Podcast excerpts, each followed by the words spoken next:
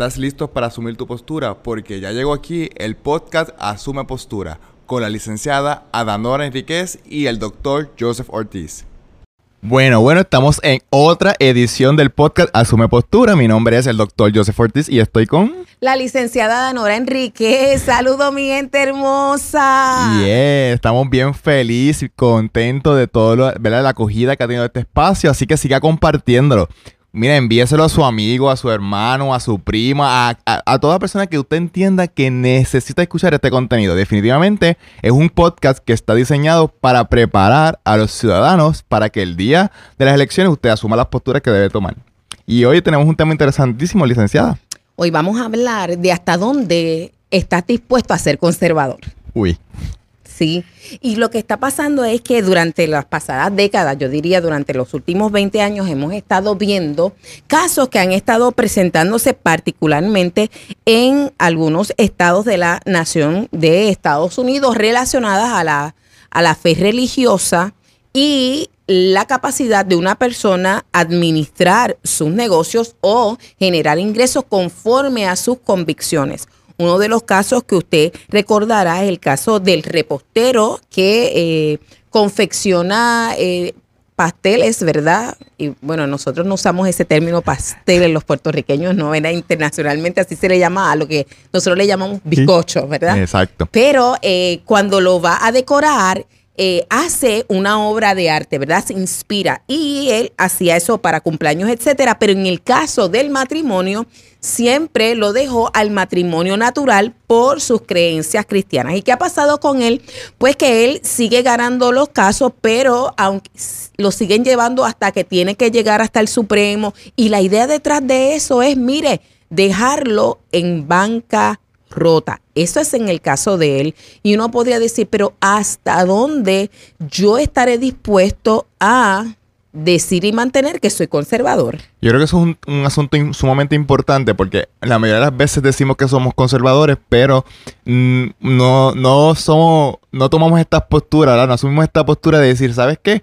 Eh, yo voy a defender mi derecho a en este caso del pastelero, ¿verdad? No hacer el bizcocho porque es una obra de arte y por lo tanto yo, yo, yo decido a quién le entrego mi obra de arte, ¿verdad? En este caso, aunque sea un contrato donde tú me contratas para yo hacer una obra de arte, no, no, no deja de ser menos cierto que tengo, yo tengo un, ¿verdad? un ejercicio constitucional, un derecho constitucional donde yo puedo expresar mi arte de la forma que yo entienda. Y como teatrero, pues eso me toca a mí de primera mano porque yo no tengo como, como teatrero, yo no tengo que producir obras de teatro que hablen o digan mensajes que yo no estoy de acuerdo. Y definitivamente eso es un asunto que tenemos que tomar con mucho cuidado porque... Esa es tu línea editorial, ¿verdad? Sería claro, es, eh, yo, yo, establezco en cuanto a lo que yo voy a hacer en caso, ¿verdad? De mi compañía de producción, nosotros hacemos eventos cristianos, pues entonces ya yo estoy claro y tengo bien delimitado cuál es el mensaje que yo quiero llevar a, a la juventud,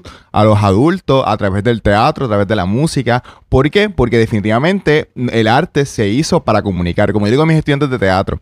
El arte es el es, ¿verdad? Es ese proceso de yo comunico lo que pienso y lo que siento. Y si yo comunico lo que siento y lo que pienso de una forma estética, la forma la, ¿verdad? Esto es bien filosófico, pero lo estético depende del ojo que lo mira. Así que por lo tanto, si este es esto es por lo que para mí es estético, lo que para mí es bonito y, y, es el mensaje que yo quiero transmitir, pues yo creo que nadie más debe meterse en cuanto a eso. Tú decides si lo ves o no lo ves. Hace también unos años que nosotros escuchamos el caso de Baronel. Ella era una abuelita que tenía una floristería. Obviamente llevaba tantos años que llegó ya a su edad de adulta mayor y ella vendía flores para todo tipo de ocasión igualmente. Y entre sus clientes había una persona que decidió que se iba a casar con eh, su compañero del mismo sexo y él quería que ella fuera la que le proporcionara las flores, los arreglos, etcétera.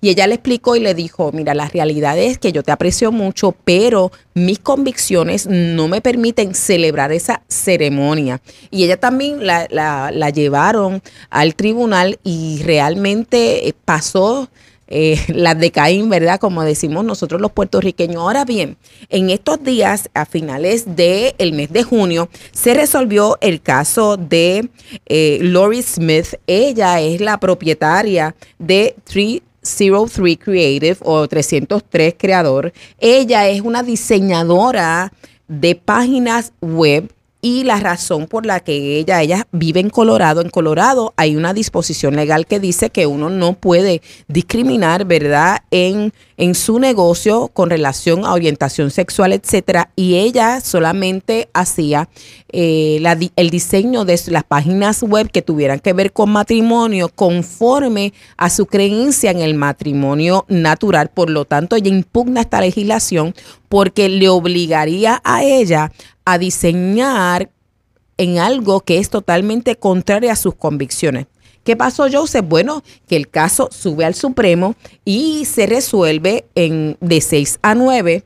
De, eh, eh, deciden que ella tiene la razón, que no se le puede obligar a tener un contenido particular al momento de crear, porque eso es un mensaje, como tú decías hace unos minutos. Uno pensaría que eso es para celebrar o no. Correcto. ¿Qué tú crees que ella está haciendo? Ella está asumiendo la postura de decir, ¿sabes qué? Esta es mi convicción y este es mi derecho constitucional y yo lo voy a hacer valer. Y cuando yo me enteré de ese caso, de hecho, eh, este, lo compartí y yo estaba bien contenta. Digo, bueno, pues finalmente a ella se le, se le hizo justicia. Ahora bien, como usted está con toda posibilidad o almorzando o está en el carro y demás, yo quiero que ahora usted respire profundo porque yo le voy a decir qué es lo que ha estado pasando con ella en las últimas dos semanas. Ella dice lo siguiente hace algunos cuatro días atrás. Especialmente en la última semana, a pesar de la victoria de la semana pasada, ya ya está a principios de julio, sigo sufriendo ataques horribles.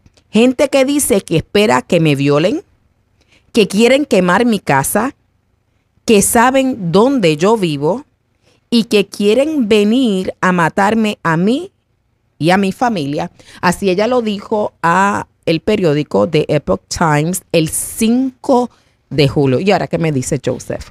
definitivamente yo creo que eh, yo creo que y esto yo lo, yo lo he compartido muchas veces en conversaciones que tengo con amistades que hasta qué punto nosotros entonces estamos dispuestos a decir sabes que estas son mis convicciones y yo voy a mantenerlas porque esto se va a volver más fuerte, ¿verdad? Eh, hay un, eh, la realidad es que a medida en que nosotros como conservadores seguimos haciendo valer nuestro derecho, definitivamente los, los más liberales van a querer coartar ese derecho que tenemos nosotros de exigir, ¿verdad? Cuáles son mis derechos y respetar mis derechos.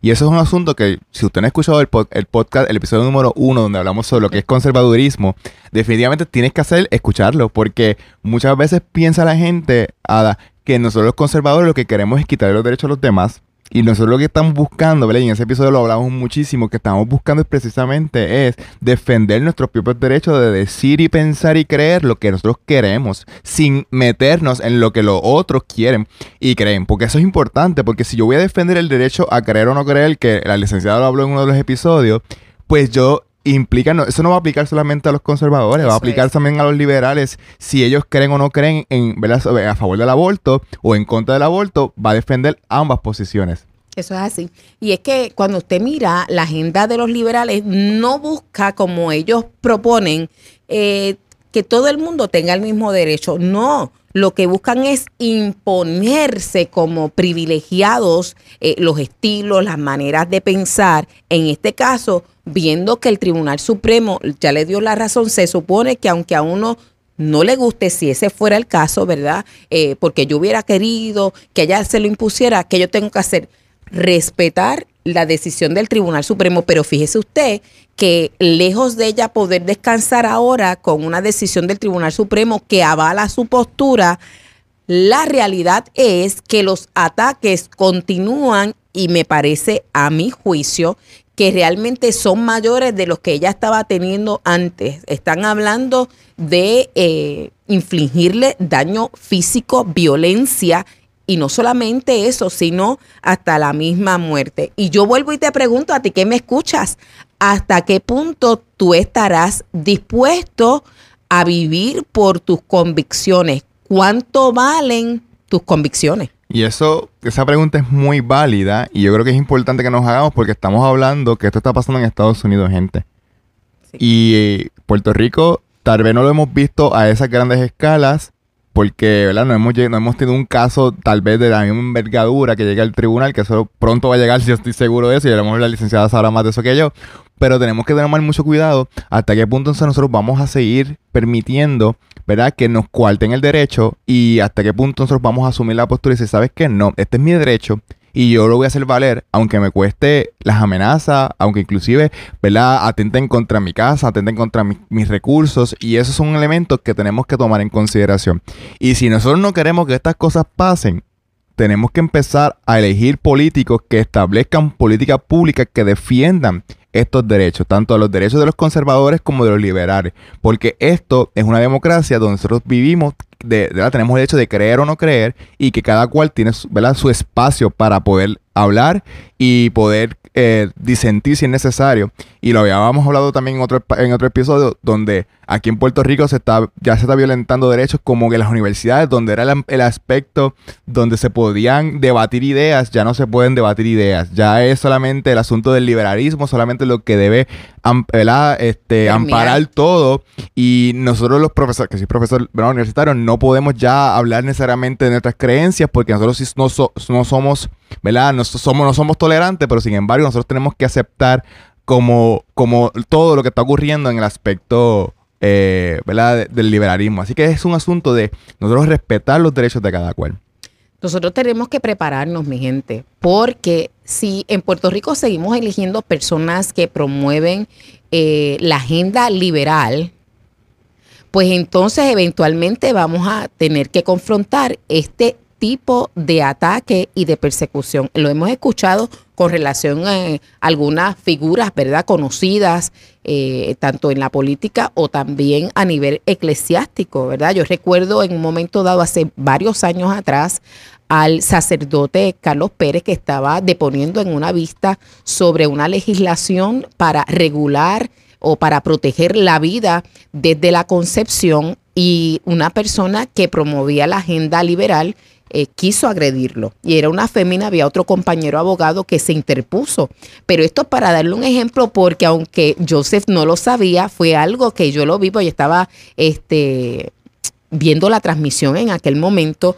Eh, y de verdad, de eso han pasado unos cuantos años. Yo sé que hay personas actualmente en Puerto Rico, las he conocido aún, personas que están, eh, que tienen influencia, que me dicen que no se atreven a hablar sus principios por el temor a la censura. A mí me ha pasado. Este, en mis redes sociales, cuando yo publico obras de teatro o eventos cristianos, a mí me ha pasado muchísimo. O sea, cuando al punto de que ahora mismo yo estoy promocionando una obra, ¿verdad? Que su título es Jesús y yo he recibido críticas intensas. Porque no la estoy haciendo en Semana Santa, porque, porque, porque en, este, en este siglo todavía estamos hablando de Jesús, cosas intensas en mis redes sociales. O sea, que se podrán imaginar, ¿verdad? Que, que, obviamente tenemos que estar dispuestos a asumir esas posturas. Que realmente la persona si no quiere ir a la obra no tiene ni que patrocinarla ni promoverla. Pero cuestionar el que uno haga algo, ¿ves? De eso es que nosotros estamos hablando y quiero decirte que este no es el tiempo de callar, este es el tiempo de prepararte y aunar esfuerzos. Mire, si esto lo pudiéramos batallar solos, Dios nos hubiera inventado que tuviéramos fe compartida. Así que tienes que establecer límites claros. Yo quiero decirte que no debes dudar si nosotros elegimos gobernantes que promuevan esta agenda van a favorecer a las personas por su autopercepción siempre y cuando les beneficie. Los que no piensen igual van a ser perseguidos. Así que el momento para tú ponerle límites claros conforme a la constitución es ahora, antes del 2024. Mira, Joseph, yo tengo aquí una información que quiero compartir. Esto no, no lo habíamos hablado. Me encanta, me encanta. Sí, usted sabe que hace unas semanas, eh, la semana pasada, unos días de, de aquí cuando escuches este podcast, que se celebró el Día de la Independencia de Estados Unidos. Y a lo que voy es uno ¿Qué tú piensas de esas personas que firmaron esa declaración? ¿Cómo sería su vida después de eso? Yo no sé. bueno, pero obviamente ellos eran conservadores. Yo sé que nuestra nación se fundó en principios conservadores, obviamente sabemos, ¿verdad? Conocemos la historia. Pero yo no sé qué pasó después. Yo, yo sí sé lo de. lo, más que yo sé la historia de Hamilton. Este, porque soy fanático del musical y conozco la historia porque me puse a leer después de ver el musical en Broadway y después lo vi en Puerto Rico también. Y me puse a leer sobre el tema, pero más allá de eso, pues desconozco. Mire, eh, eh, eh son cosas que usualmente uno no piensa. Yo tampoco, no, no te tienes que. Eh, con toda la pasión que tengo con la historia, porque uno eh, tiene la tendencia de celebrar la gloria, ¿verdad? Las victorias. Y de verdad yo hubiera pensado que después de eso, aunque tuvieron eh, que confrontar luchas y batallas y diferencias, estaban bien. Pero mire lo que escribe Michael Smith y se lo voy a leer porque a lo mejor a usted no le gusta leer, así que yo voy a ser su lectora en esta hora. Cinco firmantes, eran 56 hombres los que firmaron. Cinco firmantes fueron capturados por los británicos como traidores y torturados hasta antes de morir. ¿Por qué lo estoy hablando? Porque las libertades que ellos eh, establecieron como fundamento, tú y yo nos estamos beneficiando de ellas hoy día. Y a veces las tomamos en poco. Esto es para que tú te animes a defender también. Dos se vieron sus casas saqueadas e incendiadas. Dos perdieron a sus hijos en el ejército revolucionario. Otro tuvo dos hijos capturados. Nueve de los 56 lucharon y murieron a causa de las heridas o las penurias de la guerra revolucionaria firmaron y comprometieron sus vidas, sus fortunas y su honor sagrado. ¿Quiénes eran estas personas? Bueno, 24 eran abogados y juristas. 11 eran comerciantes.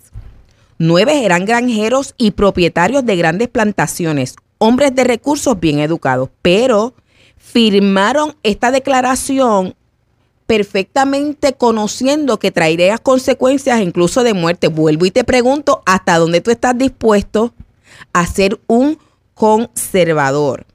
Mire, hubo uno que lo llegaron a sacar del lecho de muerte de su esposa. Ese fue John Hart.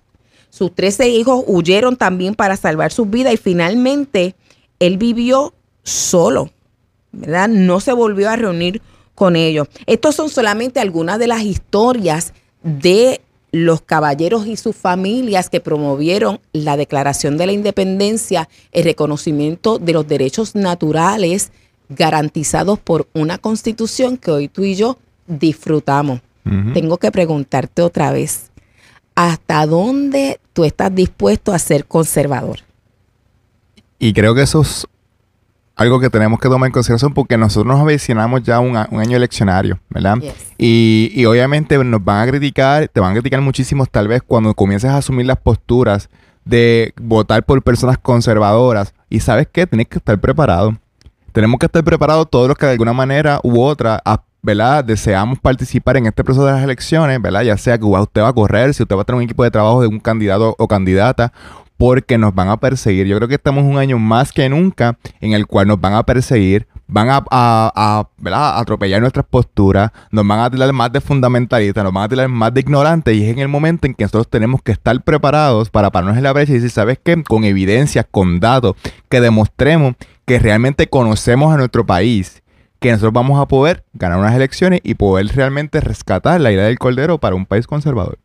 Mira, definitivamente. Y cuando hablamos conservadores, no estamos hablando que aquí nosotros vamos a convertir todo el mundo a una religión, a un estilo de vida. No, al revés. Lo que nosotros estamos diciendo es que queremos preservar la capacidad de que cada uno decida. A mí cada vez que me dicen, y ven acá, tú quieres este, eh, imponer tu religión si llegaras a la gobernación, yo digo, pero mire, el que esté buscando eso no ha leído la Biblia porque el Dios que yo conozco de mi libro favorito le deja a todo el mundo tomar su decisión personal. Entonces nosotros no haríamos eso, pero a mí me parece que si tú y yo no tomamos las decisiones que necesitamos tomar en este tiempo donde tenemos bastante libertad, me parece que si permitimos que en el 2024 el gobierno que administra Puerto Rico, las personas que administran Puerto Rico, sean liberales, mi gente, el Puerto Rico que tú y yo conocemos, no lo vamos a conocer más. Una de las cosas que a mí más me impacta es saber dos cosas. Primero, que el número de mayor de, personas que tienen eh, consideraciones suicidas en cuando vemos a la comunidad LGBT, tenemos que el ochenta y pico por ciento de ellos han tenido ideaciones. Entonces, a lo que voy es, si tú y yo no tomamos las decisiones correctas, ¿cómo vamos a poder ayudarlos? Cuando yo veo tanta gente de transicionando con tantas condiciones y yo me pregunto, pero si yo no vivo por mis convicciones, ¿quién los ayudará? Correcto. Y algo importante, y lo, lo mencionó Ada, si, ¿verdad? Si el, el gobernador o gobernadora que sea electo es el gobernador de todos y todos los puertorriqueños. Y, y debe buscar los derechos de todos. Y esos derechos implican en que cada cual irá a la constitución otra vez y decir, ¿sabe que son los derechos fundamentales de todos los puertorriqueños y puertorriqueñas? Y vamos a defenderlos, no importa. Porque el gobernador jura proteger esa constitución. Y lamentablemente, pues, o- los que hemos tenido los últimos años, un gobernador o gobernadores, para, para ser plural, es gobernando para unos pocos y no para todos. Por eso tienes que asumir postura. Así que conservador, evalúa bien a dónde están tus convicciones, prepárate y defiéndete. Eso es así. Nos vemos la próxima en el podcast Asume Postura. Este fue el podcast Asume Postura con la licenciada Adanora Enríquez y el doctor Joseph Ortiz. No te olvides compartir este contenido para que otras personas también puedan recibir esta información tan importante. Y no te olvides seguirnos en Apple Podcast y en Spotify.